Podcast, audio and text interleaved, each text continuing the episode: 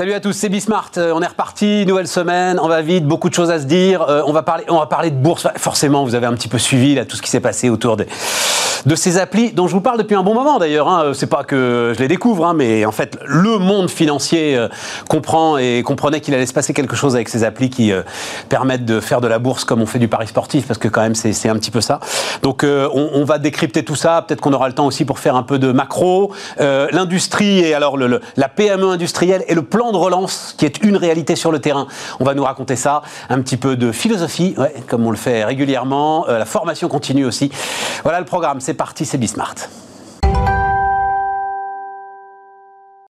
Et on démarre donc avec euh, Benjamin Melman. Bonjour Benjamin. Bonjour Stéphane. Qui est le Chief Investment Officer de, des drames. Vous avez téléchargé Robinhood euh, sur votre. vous êtes obligé. Donc, je fais très vite. Alors, juste pour ceux qui n'ont pas suivi ça, euh, donc vous aviez un, c'est un, distributeur de jeux vidéo, je crois que c'est ça. Hein, euh, voilà, distributeur de jeux vidéo qui est sous le coup des actionnaires activistes, comme on dit. Et à un moment, une communauté justement de ceux qui, ces nouveaux venus sur la bourse à travers ces applis. Nous, on avait reçu Itoro euh, avant les vacances, voilà, de la même façon. Euh, donc Robin Hood, Itoro, etc., qui décident de défendre euh, ce distributeur de, de, jeux vidéo qui s'appelle GameStop, qu'on connaît, nous, en France, à travers Micromania. Et donc, ils prennent 1630%. Juste, je redonne les chiffres. Ils passent d'une capitalisation de 200 millions de dollars à 10 milliards de dollars. C'est ça. Évidemment, l'ensemble de ceux qui avaient, alors on dit shorté, c'est-à-dire pris des paris sur le fait que le titre allait continuer à baisser, se retrouvent rincés. C'est la victoire du peuple. C'est le peuple qui prend le pouvoir à Wall Street, Benjamin? Euh, est-ce que c'est la victoire du peuple? Non, en même temps, c'est le, jeu boursier. Qui, il y a des gagnants, il y a des perdants. ce qui est nouveau, c'est ce type de coalisation. Exactement. Qui, se fait à coup de réseaux sociaux. Donc, on sait qu'il y a beaucoup de choses en ce moment qui passent à, travers les, réseaux sociaux et de gens qui ont trouvé leur site, qui échangent et, euh, qui, euh, d'une certaine façon, se mettent ensemble pour, pour avoir une, une action boursière. Bon, c'est enfin, du jamais vu dans l'histoire des marchés? Alors, quand on regarde, je, vais faire partie dans, l'histoire. Alors, deux choses. Premièrement, il faut savoir que les autorités boursières et la SEC, quand on regarde son euh, Exchange Act de 1934, donc j'ai été chercher loin, proscrit toute action de concert entre individus pour faire bouger un cours. Donc il faudra attendre par la suite. Pour l'instant, la SEC est restée relativement discrète. Mais il faudra quand même voir si ce type... Action de concert, ou alors il faut le déclarer, il faut déclarer des intérêts ensemble, non C'est ça. Même pas, même si on déclare euh, ses intérêts. Alors, il y a l'esprit de la loi. L'esprit de la loi, c'est qu'on peut se mettre ensemble pour faire bouger un cours. Ça, c'est l'esprit de la loi est extrêmement clair. Après, comment c'est traduit, comment ça sera lu et relu, je n'en sais rien. C'est une ah, histoire. Vous pensez que la SEC pourrait casser ce, mouvement? Euh, Ça dépend. il faut, regarder, la, faut regarder la nature des, des, échanges qui ont lieu, mais à partir du moment où certaines personnes se mettent ensemble et, et d'une certaine façon décident conjointement euh, de manipuler un cours, ça peut être un problème. Après, qu'est-ce qu'on définit De manipuler un cours, de défendre une boîte, en fait, qui était, alors pour le coup, elle, laminée par les manipulateurs de cours. Oui, alors elle, était effectivement vendue à découvert par un certain nombre de, de, hedge funds. Après, une fois de plus, moi je ne dis pas que c'est illégal hein, ce qui s'est produit.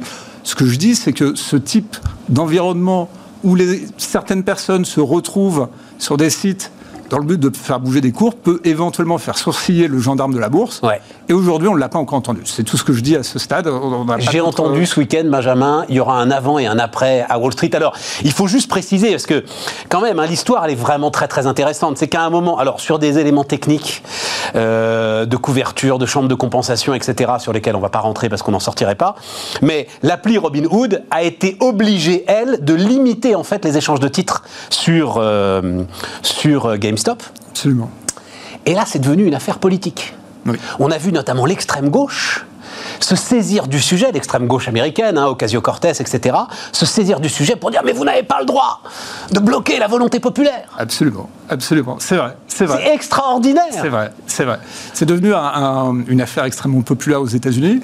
Ce qu'on a vu en fait, c'est l'explosion hein, des, demandes d'application de beaucoup de gens.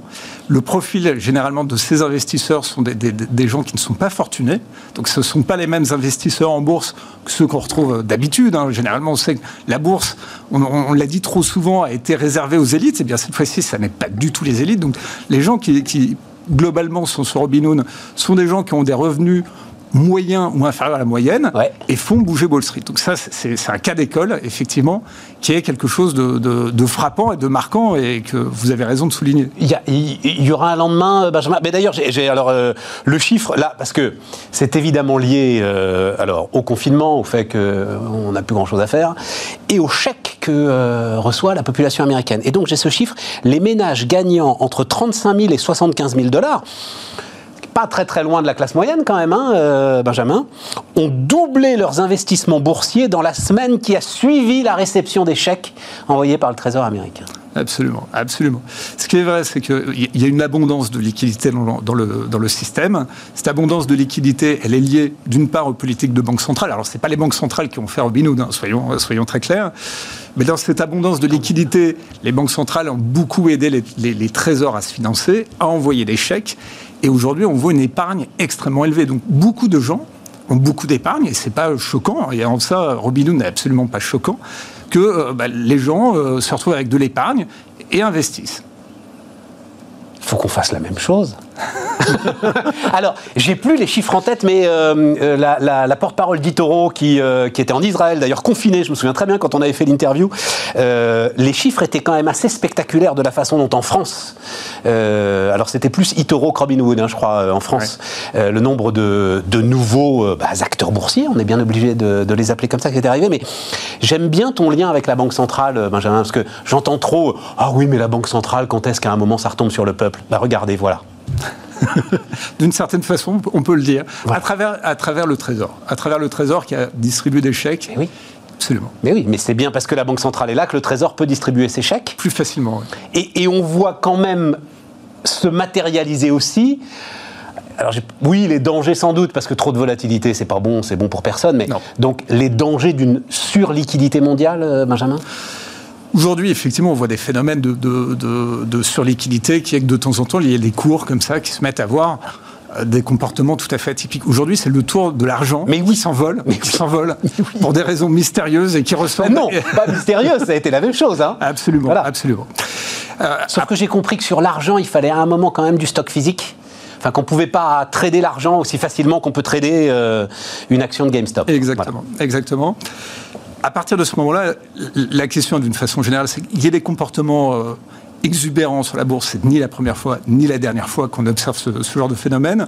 Généralement, l'abondance de liquidité des banques centrales favorise ce type de phénomène. Cela étant, souvenons-nous de la, bulle Internet, 95-2000, on a vu des valeurs qui ne gagnaient pas un centime, qui avoir des, des valorisations boursières, mais extraordinaires. Et il n'y avait pas d'abondance de liquidité non plus.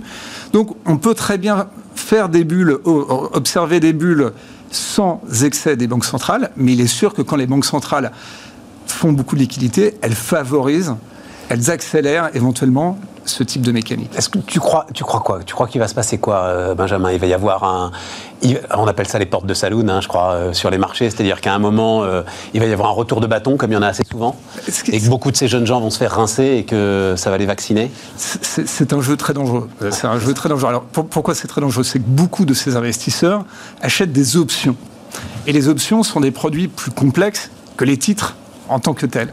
Donc les, options sur les produits, on peut perdre tout son capital, voire dans certains cas, selon la façon dont on se positionne sur euh, les options, au-delà de son capital.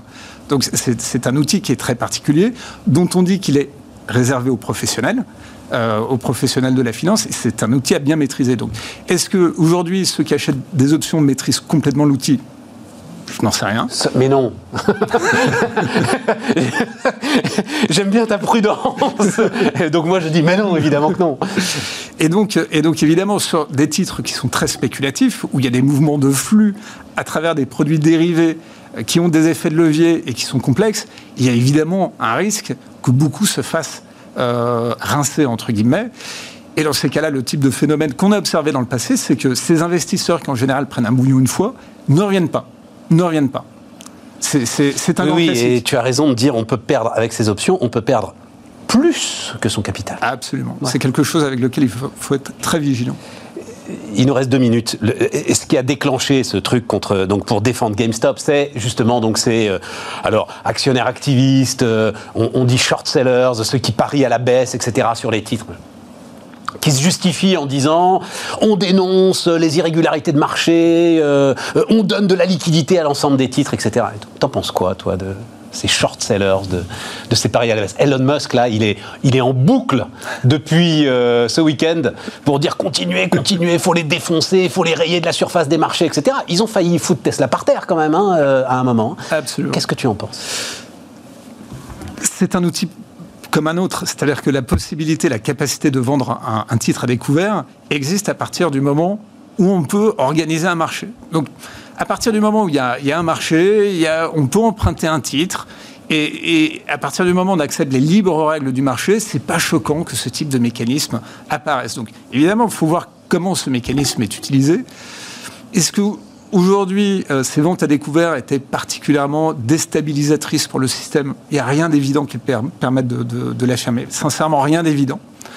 Mais ce qui est sûr, c'est qu'aujourd'hui, ce mécanisme de vente à découvert est extrêmement challengé par l'émergence de ces nouveaux phénomènes.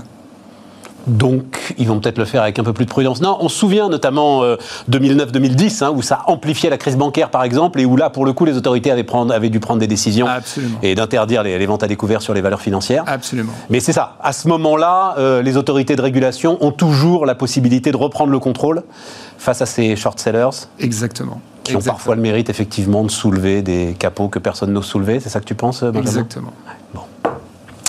Benjamin Melman, donc le Chief Investment Officer d'Edmond Rothschild Asset Management, était notre premier invité sur Bismart. On repart, les amis, on repart avec. Euh, alors, j'ai dit plan de relance sur le terrain parce que c'est en partie de ça euh, dont on va parler. Mais enfin, on va découvrir une euh, pure PME industrielle. Et c'est quand même. Alors, alors, Fleur Vacheron, bonjour Fleur. Bonjour. ravi de vous recevoir. Vous êtes alors directrice commerciale de TDS, mais en fait, vous êtes co-dirigeante avec votre sœur, c'est ça C'est hein, ça, tout à fait. Nathalie Dubois et moi-même. PME euh, qui fait 5 millions d'euros de, chiffre d'affaires, 35 salariés. J'ai pas noté où c'était. Alors en fait, le siège est en Savoie et euh, le site de production est à Genasse, à côté de Lyon. Bon. Euh, donc TDS comme traitement de surface. non, non, mais quand je dis, il y, y a, quand même une petite fatalité avec les femmes industrielles, c'est que c'est très très rare qu'elles démarrent. C'est souvent des histoires de famille en fait. Pour les femmes, vous voulez Oui, pour les femmes. Bah, Quand on reçoit, des, et, on, veut, nous, essayer au maximum hein, que tout le monde s'exprime, et donc des femmes industrielles, c'est assez souvent des histoires familiales. C'est assez souvent le père, en fait, ou le grand-père qui avait lancé l'affaire. Alors chez nous, c'est l'arrière-grand-père qui a lancé l'affaire en 1922. Donc du coup, l'année prochaine, on fera les 100 ans de TDS, traitement de surface des métaux. Qu'est-ce qui avait deux sœurs à reprendre le truc à un moment? C'était votre tour ou Je pense que oui, c'était notre tour, tout à fait. En 2012, nos parents, donc euh, mon père et ma mère, qui euh, dirigeaient ensemble la société, euh, donc sont partis à la retraite. Donc on a dû reprendre l'activité familiale. Donc euh, Nathalie Dubois, ma sœur et moi-même, donc on co-dirige l'entreprise. On a aussi un frère euh, qui est dans l'entreprise. Vous aviez en tête, euh, toute petite, la petite Fleur, elle savait qu'un jour elle dirigerait l'usine familiale? Non, on ne le sait pas quand on est petit. Par contre, on baigne dedans depuis qu'on est petit, ça c'est C'est le cas de le dire d'ailleurs. Baigner, on va parler des bains pour les traitements de surface. Voilà, tout à fait. Et bon, ça se fait petit à petit. TDS, c'est une entreprise familiale et ça va au-delà de, la, de la famille, c'est-à-dire que ça s'étend à l'équipe aussi de travail. Ouais. Et du coup, ben, on côtoie très vite euh, les employés et euh, on a tout de suite des, liens un peu amicaux avec les employés et on rentre comme ça dans l'entreprise petit à petit au fil des années. À quel âge on se dit euh, on va y aller? Alors on fait d'abord, on a tous envie d'abord de tester autre chose, donc on a, on a tous testé autre chose avant d'y aller. moi je suis arrivée dedans, j'avais 24 ans. Et qu'est-ce que vous aviez testé avant? Avant j'étais dans la décoration. Donc rien à voir. Bah rien à voir, quoique Quoique, il y a, un, certain, oui, il y a un certain nombre des éléments euh, que vous traitez qui servent ensuite euh, justement euh, à la décoration. Alors nous, on n'est pas forcément dans la décoration, mais effectivement dans le traitement de surface, il y a la partie décoration, par exemple la, peinture, c'est un traitement de surface. Nous, on est dans le traitement de surface électrolytique et chimique. Ah mais ça, vous allez me raconter tout ça, parce qu'il y a un tas de mots là que je connais pas. Et on, va, on, va, on va apprendre étamage, cuivrage, nickelage, zingage, etc. Voilà, mais enfin, j'ai vu des petits dispositifs qui servent quand même derrière à accrocher peut-être des tissus des rideaux, enfin, je sais pas, mais des petits oui, il peut y avoir, il peut y avoir des dispositifs. Oui, il peut y avoir un peu de cacaillerie, mais après, on est plutôt dans la partie automobile, euh, dans la partie équipement du réseau électrique et la partie bâtiment. Et votre sœur, à, quel âge elle, euh, elle s'est dit qu'elle allait y aller Ma sœur, c'est à peu près dans les mêmes eaux, hein, autour de 24 ans également. Hein. Mais à aucun moment vos parents vous ont vous ont obligé à le faire. C'est-à-dire, c'était pas euh, si vous le faites pas, on n'a pas d'autre solution. Euh, si vous si vous le faites pas, c'est une catastrophe pour la famille. Bah, ils, souhaitaient, euh, voilà, ils souhaitaient qu'on le fasse quand même. Hein. Ils souhaitaient qu'on reprenne l'activité. Bien sûr, c'est une fierté pour eux. ils nous ont pas mis la pression, hein, mais on y est allé progressivement. On s'est familiarisé avec l'entreprise depuis petit et progressivement, on est allé vers l'entreprise familiale. Il faut des compétences particulières quand même. C'est-à-dire qu'il faut diriger une boîte de 35 salariés et de 5 millions d'euros de chiffre d'affaires. Oui, oui, tout à fait. Donc euh, ma sœur, elle a une, maîtrise euh, dans les finances, donc euh, elle a un parcours aussi qui est qui, était fait pour. et puis moi, j'avais, avant d'être dans la décoration, j'avais fait aussi du commercial également au niveau des études. Donc effectivement, il faut des compétences. Mais après, on apprend beaucoup sur le terrain dans notre, dans notre activité. Même au niveau des salariés, on a beaucoup d'employés qui sont formés chez nous en interne, en fait. Hein. Euh, c'est un métier très particulier. Oui, mais alors là, donc, euh, si vous êtes là et si c'est euh, le plan de relance sur le terrain, c'est qu'à un moment, il faut prendre des décisions d'investissement qui sont des, des décisions d'investissement qui sont lourdes. Mais d'abord, racontez-moi donc étamage, cuivrage, nickelage. Qu'est-ce que c'est quand on va sur euh, le site de TDS On voit donc effectivement des pièces métalliques. Oui. Euh, qui, sont trempées dans des bains. Trempées dans des bains. Voilà, tout à fait. Alors là, je vous ai amené deux pièces. Je ne sais pas si on les voit là. Donnez-les-moi, donnez-les-moi, donnez-les-moi. Voilà, alors ça, c'est une pièce brute métallique. Et, et ça, c'est une pièce, par exemple, sur laquelle on a déposé du cuivre. Voilà c'est la même, je ne sais pas si on l'a, voilà. Et celle-là, recouverte de cuivre. Donc, voilà, ce sont des pièces qui sont notamment pour l'automobile. Ouais. Donc il y a des petites pièces comme ça, on, fait, on traite des pièces qui sont peut-être même dix fois plus petites que celle-ci, et on peut traiter des pièces qui font jusqu'à 3 mètres d'envergure. Voilà, donc c'est assez vaste au niveau euh, des caractéristiques des pièces à traiter. Et nos dépôts, que ce soit le cuivrage, l'étamage, le nickelage, ce sont des dépôts qui servent à améliorer la conductivité électrique des pièces en fait. On a aussi des traitements d'anticorrosion donc ça permet de prolonger la durée de vie de la pièce. On a aussi des traitements qui améliorent les coefficients de frottement pour pas par exemple qu'une vis se grippe quand on visse. Donc il y a plusieurs euh, particularités au niveau des traitements de surface. Et c'est quoi pour, par exemple, si je vous demande euh, entre euh, l'étamine, le nickel, le zinc, pour améliorer les coefficients de frottement Alors par exemple, le, zingage, c'est plutôt pour améliorer donc la tenue à la corrosion, le zingage. Après, tout ce qui est nickelage, cuivrage et étamage, c'est plutôt pour la conductivité électrique des pièces.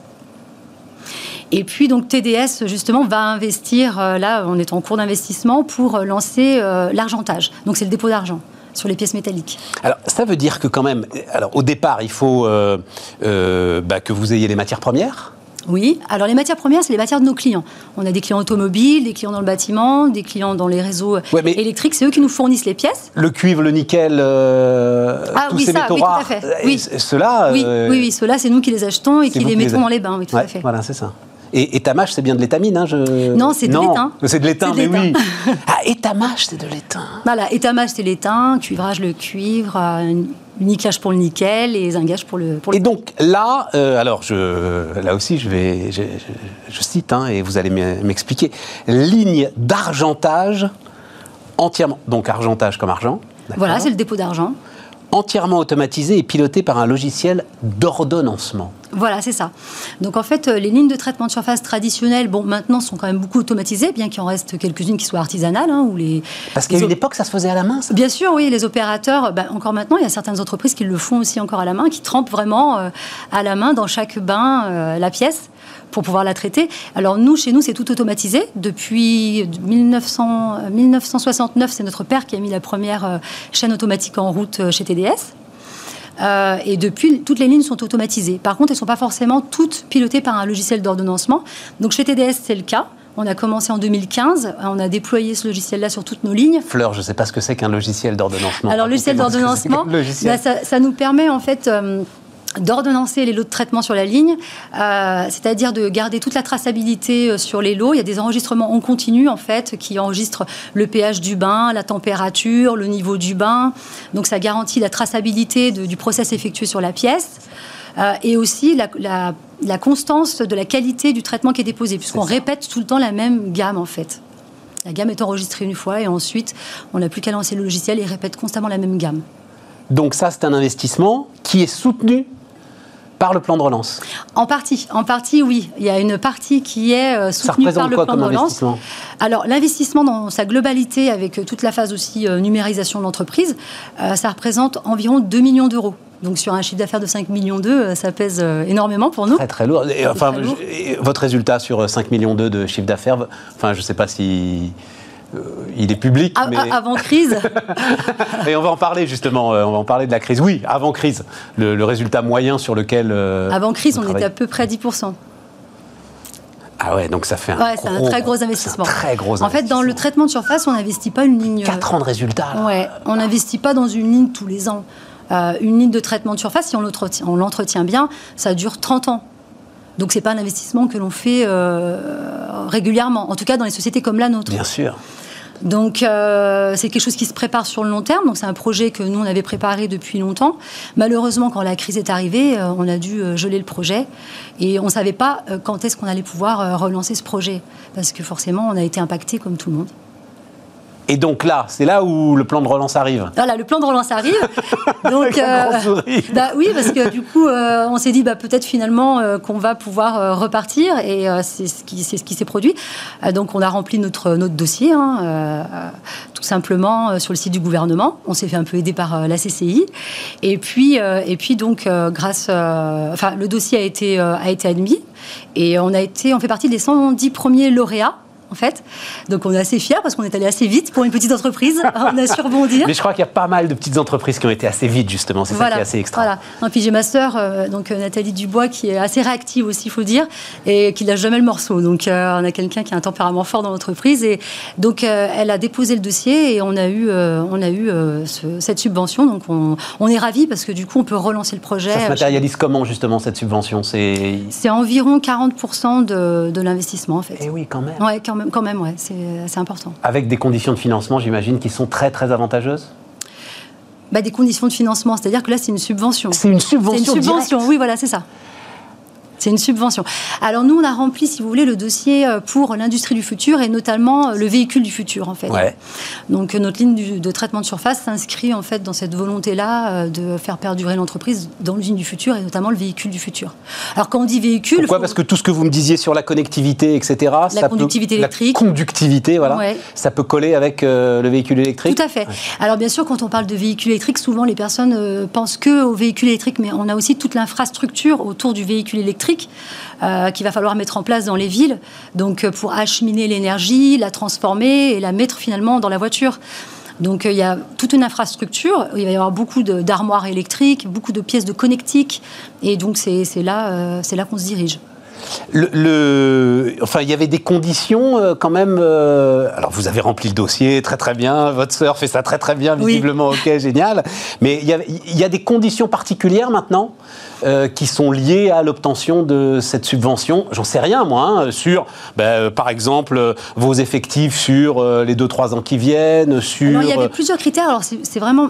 là, c'est vrai, vrai que c'est la partie de ma sœur. Hein. c'est dommage qu'elle soit pas avec nous aujourd'hui. Mais il y avait plusieurs critères, effectivement, dans le dossier. Je les connais pas tous par cœur, mais effectivement, il fallait, entre guillemets, cocher les cases quand même, les bonnes cases. Et d'ordinaire, on est souvent à côté. Et là, ben, on tombait pile dedans. Euh, alors, l'autre point qui m'intéresse beaucoup quand même, c'est euh, ben justement tout, cet écosystème que vous représentez. C'est-à-dire, donc vous travaillez pour l'automobile. Oui. Euh, en gros, j'imagine les deux, les deux constructeurs français.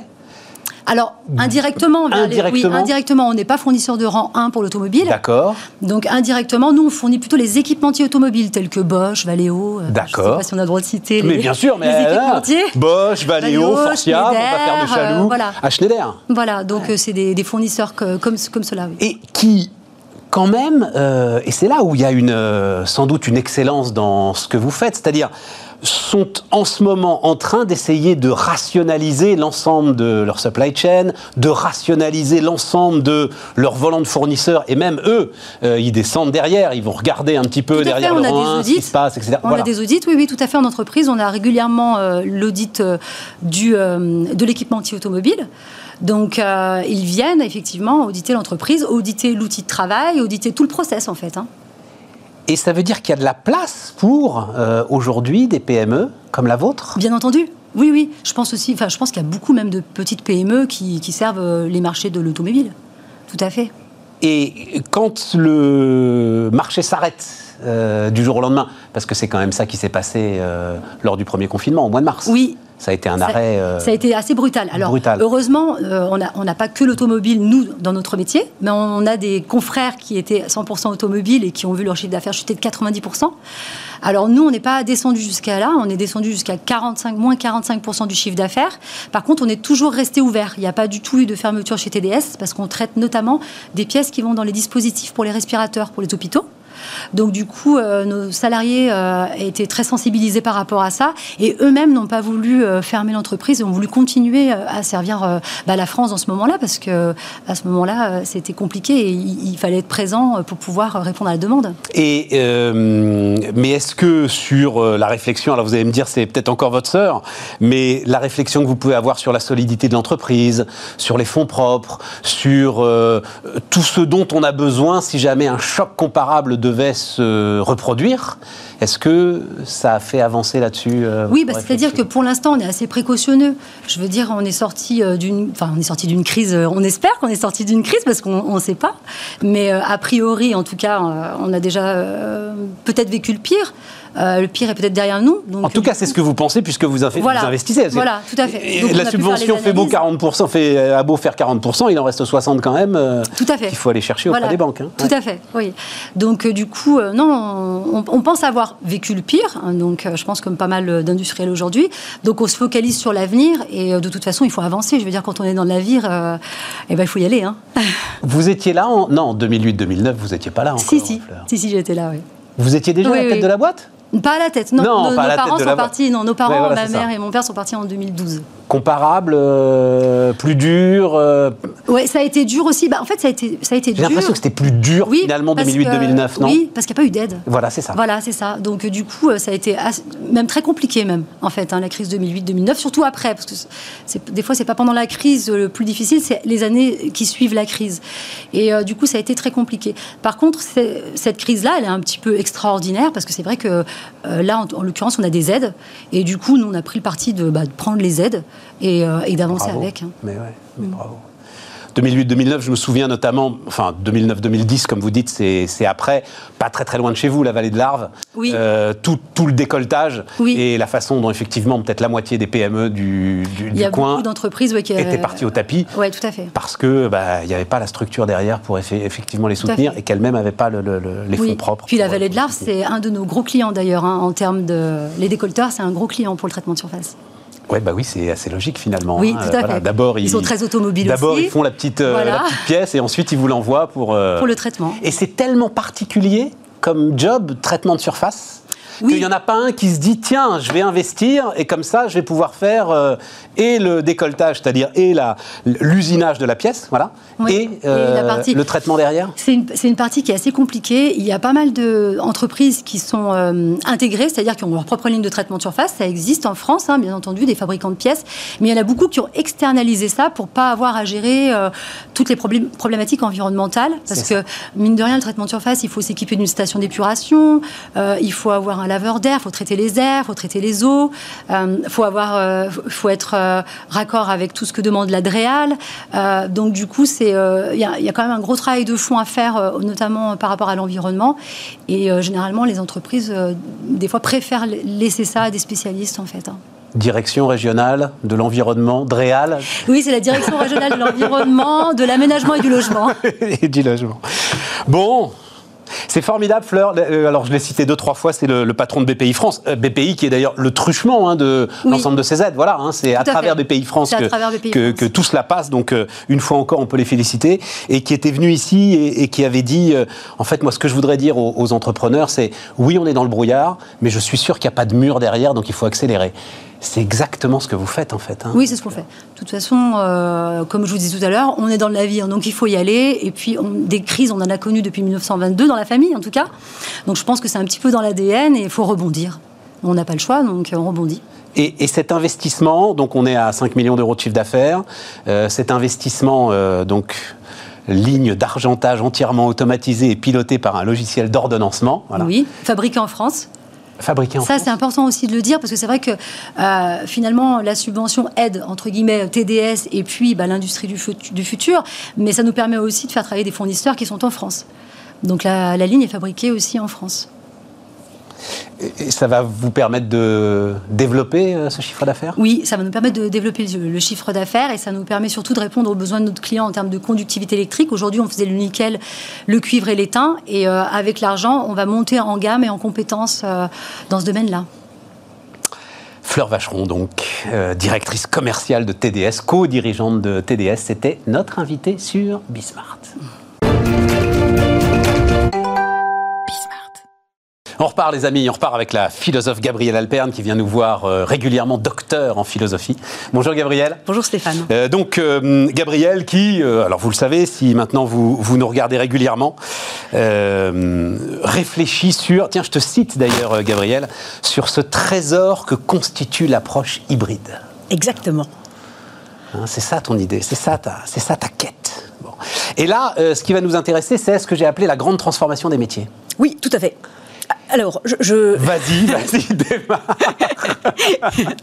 en fait, donc, effectivement, voilà, le, trésor que constitue euh, l'hybride, euh, ce que j'explore à travers mes travaux de recherche en philosophie, et donc euh, un livre qui est sorti il y a, peu de temps, Tous sans tort, éloge de l'hybridation. Voilà. voilà. En vente dans toutes les bonnes librairies. Exactement. Où l'idée est effectivement de montrer que nous assistons à une grande tendance de l'hybridation de notre monde. Voilà, une grande tendance vers l'hybridation de notre monde dans absolument tous les domaines de notre vie. alors, effectivement, là, on est sur des sujets mais on peut le voir dans l'hybridation effectivement des secteurs, hybridation des objets. On voit qu'il y a une hybridation également entre l'industriel et le serviciel, une hybridation des usages, des fonctionnalités, des consommateurs. Bref, euh, on est dans un monde euh, hybride. Et c'est une chance absolument extraordinaire. Alors c'est une chance et il y a effectivement un certain nombre de conséquences qui en découlent, d'où le fait que bah, hybridation des secteurs, hybridation des objets, hybridation industrielle servicielle, bah, tout ça, ça mène forcément à une hybridation des métiers, à une hybridation des compétences. Voilà, auxquelles il va falloir faire face. Alors, justement, cette hybridation, c'est ça qui est intéressant. Qu'est-ce que tu appelles faire un pas de côté? Tu dis, il faut que chacun, en fait, chacun d'entre nous, finalement, dans son métier, fasse un pas de côté. Exactement. Alors, ça, je m'appuie sur les travaux d'un philosophe extraordinaire qui s'appelle Elias Canetti, et qui a cette phrase. Il dit La vie est un éternel rétrécissement. Donc, de manière justement à ce que ça se rétrécisse pas trop à la fin de, nos jours, il faut savoir jeter l'encre le plus loin possible. Alors cette phrase extraordinaire, savoir jeter l'encre le plus loin possible, eh bien c'est aller vers ce que l'on ne connaît pas, s'intéresser à ce qui semble le plus radicalement différent de soi, euh, bah, parler avec des gens qui sont différents de, nous. Donc bon, bah, on voit la bulle des réseaux sociaux, enfin voilà, la consanguinité, hein, donc c'est effectivement aller découvrir des gens qui sont différents différents de nous, mais c'est aussi, euh, en termes de formation initiale ou en termes de formation continue, euh, bah, s'intéresser effectivement à, d'autres types de compétences. Voilà, je suis juriste. Bon, est-ce que c'est vraiment important en termes de formation continue que je ne fasse effectivement que du droit ou peut-être que j'aille vers le marketing ou vers le design? Euh, Si je suis DRH, ça peut être intéressant que j'aille voir du côté des systèmes d'information. on a vu là au moment de la crise financière, pardon, de la crise sanitaire. Heureusement pas financière, on vient d'en parler justement. De la crise sanitaire, que euh, eh bien, le DRH et le DSI avaient dû vraiment s'hybrider et travailler vraiment main dans la main pour pouvoir faire en sorte que bah, la collaboration, les équipes puissent travailler à distance. voilà. Et donc, c'est ça faire Mais attends, ça veut dire quoi? Je reviens avec le, DRH. C'est ça faire un pas de côté. C'est justement s'intéresser à d'autres trucs que euh, ma case, mon métier, ma petite identité professionnelle, mon secteur. Voilà, faire un pas de côté. Le, jeter son encre le plus loin possible. Oui, c'est magnifique. Ouais, c'est magnifique. Mais le DRH, le DSI, ah oui, alors pour le DSI, euh, aller sur le RH, c'est sans doute jeter l'encre. Euh, oui. Le DRH, il y a un moment qui comprend que son métier est en train de se digitaliser. Alors euh, oui, mais c'est pas tant de la digitalisation. C'est tout le sujet, effectivement, c'est l'intranet. C'est aussi même le, rapport à l'outil et comment est-ce que bah, l'outil peut bah, déterminer tel ou tel type, par exemple, de comportement ou de collaboration. et donc, bah, il y a effectivement un certain choix d'outils, un certain nombre de, de, choix à faire. Et là, pour le coup, c'est intéressant qu'il y ait quand même une, une véritable hybridation. C'est pas juste un sujet numérique. Voilà, ça va quand même vraiment au-delà des systèmes d'information et, des, outils euh, à, disposition. Mais alors ça, c'est même quelque chose. C'est jamais juste un sujet numérique. Le numérique, c'est pas je fais la même chose sauf que je le fais sur ordinateur. C'est genre euh, le prof qui fait son cours en PDF et qui a l'impression d'être innovant et de faire du numérique. Bah non, c'est pas ça. Et c'est pour ça que faire un pas de côté, c'est enfin ça entraîne une métamorphose. Voilà. Et, donc, bah, euh, l'enseignement euh, à distance, eh bien, ça doit entraîner une, métamorphose de l'enseignement. Euh, et, de, et, ça, dans absolument tous les métiers qui sont touchés de près ou de loin par le numérique, il ne faut pas se dire que l'avenir, c'est mon métier plus Internet. Non, sinon on se, on se, on se plante. Mais c'est comment est-ce que le numérique va venir révolutionner, métamorphoser mon métier, et comment aussi mon métier peut venir métamorphoser le numérique et la manière dont on utilise des outils numériques. Et alors, c'est toute la réflexion qu'ont les managers aujourd'hui. Les managers se mmh. disent, OK, comment est-ce que maintenant je manage en télétravail. Oui. Ta conviction, c'est que si euh, alors maintenant, il est évidemment trop tard. Hein, on se retrouve euh, au pied du mur, il faut bien euh, l'escalader. Mm. Mais avant, c'est bien en allant jeter son encre le plus loin possible qu'on trouve plus facilement des réponses. Exactement. Alors non seulement qu'on trouve plus facilement des réponses, même si ça n'a rien à voir. Même si ça n'a rien à voir. Même si ça n'a rien à voir. Alors deux choses. Le sujet dit de l'innovation, et euh, donc voilà, qui, me semble effectivement euh, euh, intéressant à soulever, et le sujet de la transversalité, donc la collaboration. Si on est dans le sujet, par exemple, de l'innovation, si on veut bah, pouvoir trouver des relais de croissance, surtout à l'heure de, la crise sanitaire qui remet en question euh, des modèles économiques, euh, des métiers, euh, des secteurs entiers, bah, il faut hybrider les secteurs. Enfin, si on veut trouver, voilà. donc, bah, par exemple, là, c'est intéressant. On a vu que au CES de, Las Vegas, il y avait une hybridation des secteurs automobiles et de la santé. Où là, petit à petit, il y a une forme un peu de convergence. On se dit que, par exemple, la voiture demain pourrait être un outil de mesure de plein de choses, de notre attention, de notre vision, de notre rythme cardiaque. Enfin, voilà. C'est intéressant parce qu'on pourrait se dire finalement peut-être que un jour, en conduisant, enfin demain, euh, le fait de conduire pourrait être une sorte un peu de, check-up ou de, ou de, bilan de santé. J'ai raté ça. C'était à Las Vegas. Alors, en tout cas, voilà, cette hybridation. Après, c'est moi qui effectivement. C'est toi qui pousse le, justement l'encre. Donc c'est là, c'est intéressant, c'est que si je suis un fabricant automobile et que je ne recrute que des gens qui sont spécialisés dans l'automobile et que je ne fais que les former dans les, sujets automobiles, je veux dire, je vais me planter. Voilà. Il faut justement que je puisse recruter des centaures.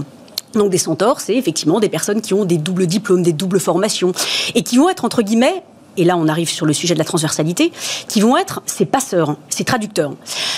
Très souvent dans les entreprises, ou même les institutions publiques, on parle de transversalité. Mais en fait, en gros, ça n'est qu'un discours, c'est de la théorie. Si on veut qu'il y ait une véritable transversalité et que euh, bah, les gens de différents services euh, parlent la même langue, euh, ou en tout cas arrivent à se comprendre, il faut qu'on ait quelques centaures. C'est-à-dire bah, une personne qui a à la fois fait du commercial et de la R&D, un DRH qui sait aussi ce que c'est que le juridique, un comptable qui sait ce que c'est que le design, etc., etc.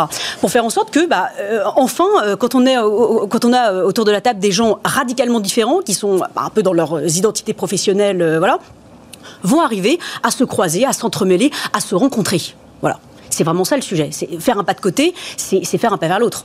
Et tu l'as dit, il y a, enfin, dans le vocabulaire, moi, c'est une expérience que j'ai connue en tant que, à partir du moment où vous dites, tiens, je vais euh, devenir euh, journaliste spécialisé dans les entreprises, en fait, tu t'obliges à un moment à apprendre les différents vocabulaires spécialisés des et tu es un peu obligé de le faire parce que c'est une question de crédibilité vis-à-vis de ton interlocuteur. Exactement. C'est la légitimité. C'est voilà, c'est la légitimité. Le jargon professionnel, ça participe de la légitimité. Et ça, c'est une catastrophe pour euh, ton hybridation. En bah fait. Alors, bah, disons que bah, il en faut un peu parce que bon, euh, il y, a effectivement des termes techniques. Enfin voilà. Mais, je sais mais, pas en fait s'il en faut. Tu sais, plus je progresse, plus je me demande s'il en faut vraiment en fait.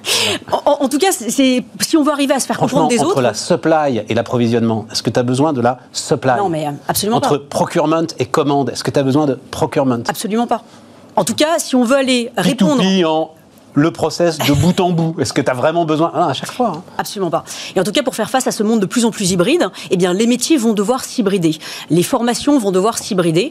Euh, les entreprises, les, les, institutions publiques vont devoir s'hybrider. Donc, donc, c'est ça. D'ailleurs, c'est ça ce qui est intéressant, c'est que ça, moi, ça me fait beaucoup réfléchir à la question de la division du travail. Bon, Adam Smith avait dit, voilà, la division du travail, c'est bien, ça permet d'augmenter la productivité. Ouais, sauf que du coup, chacun est un peu dans son couloir de nage. Quoi. Voilà. Et donc, ce que, ce que l'on gagne en productivité d'un côté, est-ce qu'on ne le perd pas en termes de euh, manque de coordination, de capacité, de capacité à, communiquer, à se transmettre les bonnes informations? Ça, c'est un vrai sujet. Et, du coup, est-ce que bah, la division du travail euh, ne serait-elle pas remise en cause justement par l'hybridation des métiers, donc par l'hybridation du travail? En fait, Gabriel, c'est... Hein. Ouais, mais c'est mais c'est super intéressant parce qu'en fait, la division du travail, mais c'est ce qu'on dit pour beaucoup de choses, mm. euh, c'est le modèle fordien, c'est-à-dire c'est un modèle où tu produis et où tu sais que tu vas demain devoir produire plus qu'hier. On est à peu près tous d'accord pour dire que ce modèle-là aujourd'hui est terminé. c'est terminé. D'autant plus qu'on a quitté euh, l'ère de la standardisation et on va entrer dans l'ère du sur-mesure. Parce que tu n'as plus besoin de produire à flux tendu. Enfin oui, si, les industriels d'automobile vont dire si, si, il n'y a pas de stock et tout. Oui, mais vous comprenez bien ce que je veux dire. C'est-à-dire que, enfin, je me souviens très très bien, c'était la sortie de la première DS. Il y a, sur les 1000 premiers exemplaires, la DS euh, renouvelée, hein, la DS des années 2000, 2012, 2013, ça doit être ça. Mm. Sur les 1000 premiers exemplaires, il y en avait deux seulement qui étaient semblables. Parce que c'était à la demande du client une customisation totale. Ils avaient parfaitement compris ça. Bon, après, le problème, c'est que ça coûtait cher, que c'était compliqué à industrialiser et que euh, finalement, ils se sont plantés là-dessus. Mais c'était ça l'idée. Mm. Donc, c'est ça, en fait. C'est cette production qui va partir dans tous les sens. Mm. C'est exactement ça. Il faut être hybride pour pouvoir euh, la gérer finalement. Tout à fait. Et donc il va falloir prendre les choses un peu en amont parce que c'est l'éducation, c'est l'école, ce sont les universités, voilà qui. Euh, Alors là-dessus, il y a deux choses. Il y a un, tu dis attention à la culture d'entreprise dans ce cadre-là. Oui, parce que, alors d'un côté, la culture d'entreprise, ça peut être quelque, enfin, c'est quelque chose qui peut être très positif, parce qu'effectivement, c'est une force d'entraînement, euh, voilà. Sauf que du coup, ça crée quand même beaucoup, beaucoup de clones. Hein. Et euh, si on a envie d'être résilient, d'autant plus effectivement en période pandémique, bah, la culture d'entreprise, ça peut être un sacré frein, un obstacle, où finalement, bah, c'est un truc qui résiste. Ça, fait une sorte un peu d'identité collective qui fait que bah, s'il y a un virus qui nous dit, en fait, votre, votre modèle économique, voire votre secteur euh, est totalement impacté, il va falloir en gros changer du jour au lendemain. Peut-être euh, progressivement, mais enfin, en tout cas, il va quand même falloir que vous, euh, vous, puissiez vous en sortir. Bah, là, la culture d'entreprise peut être un frein. Donc c'est pour ça que... On pense furieusement au grand cabinet de conseil, par exemple, ah bah. dis ça. Toi Effectivement. Effectivement.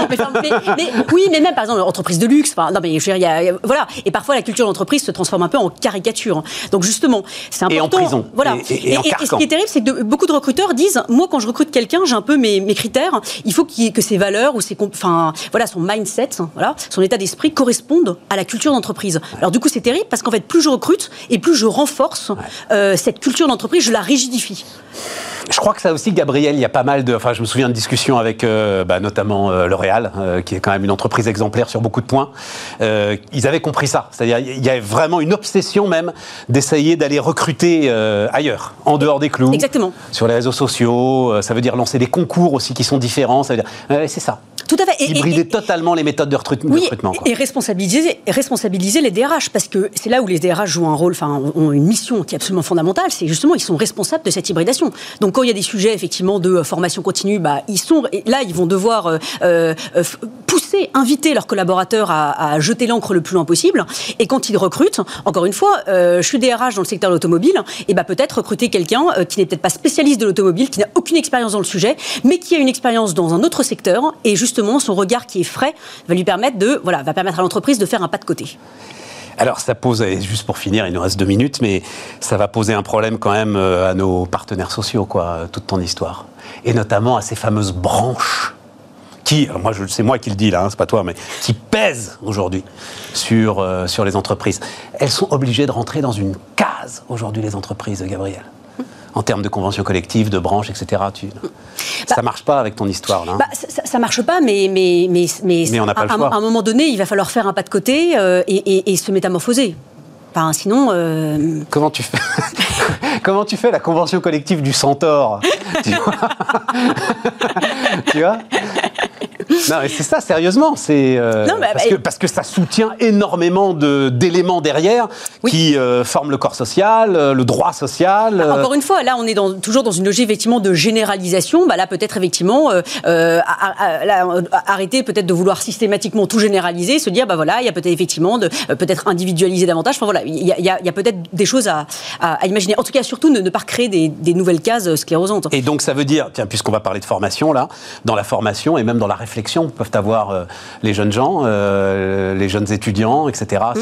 Oui, n'hésitez pas à acheter l'encre. Exactement. En termes d'orientation, voilà, c'est aller, aller vers les doubles diplômes. Euh, bon, bah voilà. Mais pas lettre anglais. Toi, tu, pour toi, le double diplôme, ah, ça, ça doit être, voilà, droit, comme tu le dis, droit, histoire de l'art, quoi. Voilà. Exactement, ou alors euh, mathématiques et, euh, et, géographie. Enfin voilà. Et, encore une fois, et du coup, et ça pour le coup, c'est aussi la responsabilité de ce fait des, euh, enseignants. voilà, c'est au, collège, au lycée, bah, montrer que certes, il y a un cours d'histoire, il y a un cours de géographie, il y a un tour, de, bah, pardon, il y a un cours d'art plastique, cours de sport, cours de français, mais tout ça est lié. Voilà. Arrêtez de donner l'impression que y a une espèce de couloir de nage où chacun, chacun est dans son truc et on se rencontre pas. Couloir de nage. Jeter son encre le plus loin possible. Voilà, Gabriel Alperne qui euh, était avec nous. Euh, notre dernier invité tout de suite, on va parler de formation. On repart donc euh, avec, euh, avec Jean-Marc Tassetto, euh, le patron de Corp Academy. Bonjour Jean-Marc. Bonjour. ravi, de, ravi de vous recevoir. Une, il y a un moment d'ailleurs hein, que c'est lancé, 2013, c'est ça hein, C'est créé en juillet 2013. Voilà, c'est ça, 2013. un million d'utilisateurs aujourd'hui, 150 entreprises. Il y, a, il y, avait juste avant toi, là, Jean-Marc, une, une, jeune philosophe qui travaille énormément, j'aime beaucoup, donc elle vient nous voir très régulièrement, sur le côté de l'hybridation aujourd'hui de l'ensemble des systèmes économiques, de l'hybridation de l'ensemble des métiers. Vous pouvez plus vous contenter d'être finalement spécialiste, comme elle dit elle-même, dans votre couloir de nage. Est-ce que ça, c'est quelque chose, euh, quand on fait de la formation, de la formation continue comme tu le fais, c'est quelque chose qu'on a en tête aujourd'hui? Alors oui, à tout point de vue. D'abord, on parle du blended learning maintenant, c'est-à-dire l'hybridation entre de la présence et de la distance la révolution qu'on est en train de vivre, c'est d'abord une révolution pédagogique. D'accord. Donc moi, je... et, et, et, alors tu confirmes que euh, enseigner à distance, ça n'est pas enseigner la même chose euh, à travers Zoom. Bah, je parle devant un expert. Euh, quand ah, les médias ont, répliqué leur contenu, leur format des anciens supports aux nouveaux supports, ça s'est plutôt mal passé. Donc le sujet, nous, on est né sur le campus d'université qui a 2 millions d'étudiants en ligne.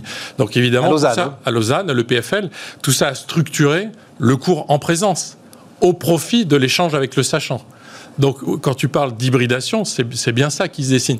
Nous, on est un pur player du, digital learning. Donc, une plateforme digitale avec un million d'apprenants, comme tu le, tu le décrivais, mais on est de plus en plus souvent intégré à des protocoles hybridés, flexibles, de la présence, de la distance. Enfin, l'exemple de la musique, les plateformes de streaming de musique ont stimulé la présence dans les concerts et tout ça se nourrit. Ben, on a la même vision sur l'éducation. Et mais, alors justement là-dessus, tu penses que il peut y avoir un virage pris euh, parce que alors les concerts, on veut participer euh, ensemble à un moment de, de communion profonde, voilà. Mais c'est peut-être moins le cas euh, avec l'éducation. Et donc, est-ce que tu penses que du fait de l'expérience que énormément de jeunes gens ont vécu durant cette crise surprenante, il peut y avoir un virage très important pris euh, sur le digital learning Des jeunes gens et puis des moins jeunes, puisque nous, on adresse les entreprises, c'est pour ça qu'on s'appelait Corp Academy, dans les entreprises. Mais qui avaient plus l'habitude du à distance, les bah, entreprises. Tu sais, à distance, c'était le e-learning. C'était l'ennuyeux e-learning, pour rester poli. Et nous, c'est pour craquer ce sujet qu'on a créé Corp Academy, pour réécrire une pédagogie, une expérience qui réengage les apprenants pour qu'on passe d'un mode passif à un mode actif. ça, ça se traduit par plus de 90% de taux d'engagement, plutôt plus de 84% de taux de complétion. C'est-à-dire tu commences un cours, tu le finis. Un score de 4,7 euh, sur 5 de notation de la part des apprenants. tu commences un cours, tu le finis, 84%. Euh, mais l'engagement par rapport à ça, c'est quoi? C'est d'être actif sur la plateforme. D'accord. on est passé du e-learning à 10% à 90%. C'était 10% seulement des gens à qui, mais quoi, à qui on payait une formation. Ah, mais je, subi. jamais. non, j'ai. D'accord. Donc voilà, il y a un moment. J'ai eu la chance de pas. Voilà, bravo. donc on proposait plus. Enfin, fallait, non, c'est peut-être pas une bonne chose d'ailleurs, hein, parce que maintenant, euh, voilà. Donc, donc, cette, cette bascule-là, elle est transgénérationnelle. Ce qui s'est passé en 2020 conjoncturellement, a accéléré un phénomène structurel. C'est-à-dire que structurellement, les entreprises qui étaient face à la quatrième révolution industrielle, c'est-à-dire transformation digitale, transformation managériale, organisationnelle, culturelle, avec le sujet de diversité et environnementale, ont reconnecté transformation et formation. Donc il y avait ce besoin et cette accélération. Et les plateformes digitales ont permis, ont servi cette accélération. Nous, on est arrivé au bon moment, comme d'autres. D'ailleurs, il y a une French euh, EdTech qui est très dynamique, il y a une euh, European EdTech qui est très dynamique oui, aussi. Toi, tu es suisse euh, EdTech quand même. Moi, je suis français, monsieur. Donc, nos, bureaux sont à Paris, mais c'est vrai qu'on a voulu s'appuyer sur des laboratoires de recherche sur la pédagogie en ligne, et c'est pour ça qu'on est né sur un campus universitaire. Mais le, le, gros de notre activité est en France et avec des clients internationaux. C'est-à-dire que sur le million d'apprenants, on en a 40% qui sont hors Europe. Donc on a aussi une vision de ce qu'est une pédagogie en ligne avec des questions inversées, avec des jeux, avec des vidéos courtes qui marchent à l'échelle de la planète. Mais alors, euh, quand même, juste ton expérience, parce que c'est euh, quelque chose qui, euh, moi je pense, hein, est très très très important, hein, ce qui est en train de se passer avec les jeunes gens qui traversent cette histoire. Ils ont beaucoup beaucoup de mal quand même avec le distanciel. Ils ont tenu quoi, deux, trois mois là, ils en peuvent plus. Donc c'est quoi? C'est que finalement, il va falloir mais vraiment, je te, à titre euh, purement privé, l'entreprise doit d'urgence finalement aller s'inspirer, l'entreprise. L'université doit d'urgence aller s'inspirer de ce que vous avez mis en place et...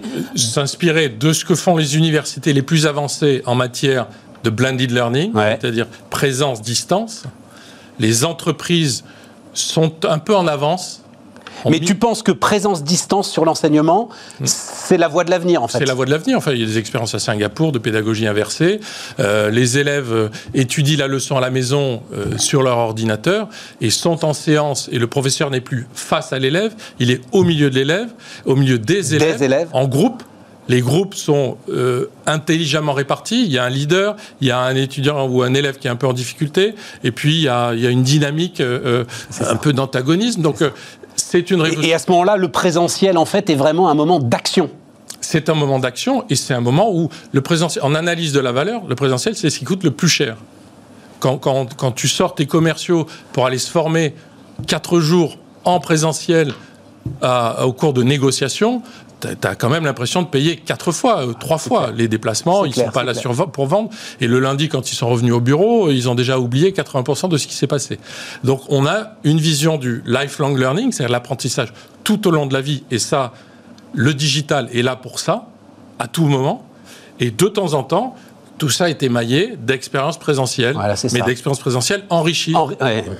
Et on a des clients qui utilisent la plateforme pour préqualifier leur groupe hein, sur euh, gestion de crise, par exemple. Euh, voilà, tu peux pas mettre un, un, cadre expérimenté en même temps qu'un débutant. Les deux vont perdre du temps. Donc tu peux tout à fait utiliser le digital pour à la fois préqualifier sur le cours et créer des groupes de niveau. Et après le cours en présentiel, tu récupères le corpus qui a été créé et tout ça nourrit une boucle. Euh, Alors, j'ai titré renouveler ses compétences. En fait, j'aurais aimé titrer, je crois que je l'ai vu sur, euh, sur ton site. Si vous avez été diplômé, mais ça rentrait pas, il y avait, trop de caractères. Si vous avez été diplômé il y a 10 ans, alors vous ne savez plus rien on a 10 ans pour être euh, bien élevé, si tu veux. Mais, c'est cette notion de... Et, ça, s'accélère, ça euh, Ça s'accélère. C'est-à-dire que cette quatrième révolution industrielle, elle a une caractéristique. Dans l'histoire de l'humanité, il y a déjà eu des révolutions industrielles. Cette caractéristique, c'est la vitesse. Structurellement, tous les rapports McKinsey, du World Economic Forum, mettaient en évidence le, le ratio destruction d'emplois, création d'emplois qui n'existe pas encore ou auquel on n'a pas encore pensé. Tu rajoutes à ça l'estimation des 250 millions de jobs détruits par le Covid. Donc tu as face à toi un monde incertain. Face à un monde incertain, il n'y a qu'une certitude, c'est d'être en permanence en situation de renouveler, d'enrichir tes compétences. Et pour ça, il faut déployer des solutions. Il faut déployer des solutions économiques, efficiente. Et efficiente, ça veut dire hyper individualisée. C'est-à-dire que toi et moi, on a fait à peu près les mêmes études, on vit à peu près dans les mêmes milieux, mais on a des façons d'apprendre radicalement différentes et spécifiques. Et le digital, ça permet d'hyper massifier et d'hyper individualiser. Mais comment est-ce que tu peux développer des formations pour des métiers en fait qui n'existent pas ou qui euh, émergent euh, ou qui démarrent ou dont on ne connaît pas forcément le potentiel? Tu, sais, alors d'abord, les, nouveaux métiers, euh, c'est quand même pas tout à fait une génération spontanée. Tu as des signaux faibles, il faut Et donc ça veut dire, alors déjà, par exemple, tu es à l'écoute des signaux faibles. Ben, enfin. L'écoute des signaux faibles. Et sur le digital, je te prends l'exemple de la plateforme qu'on a déployée pour la PHP. Le ah lundi oui, je voulais qu'on parle de ça, oui. Ah oui, oui. mais lundi 16 mars, on met à disposition notre plateforme Pro Bono pour la PHP. Je reçois dans l'après-midi le hockey de François Crémieux et Hirsch.